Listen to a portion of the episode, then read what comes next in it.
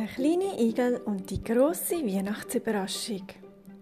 Ein Adventsgeschichtli für dich, liebe Nevin, von deiner Gotta.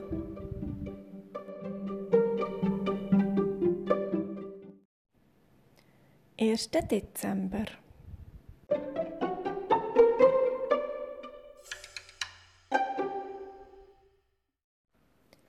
Verrussen ist es bitterkalt. Auf dem zugefrorenen See haben der kleine Igel und seine Freunde viel Spass beim Schlittschuhendeln. Hm, Weihnachten liegt in der Luft, ruft der Fuchs. Das spüre ich genau. Wir finden Weihnachten richtig toll, piepsen die beiden Müslikinder und flitzen übers Eis.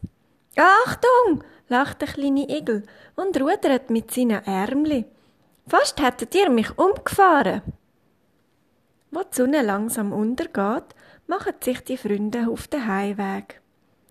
Wie schön, dass heute wieder gsi ist, der Dachs glücklich.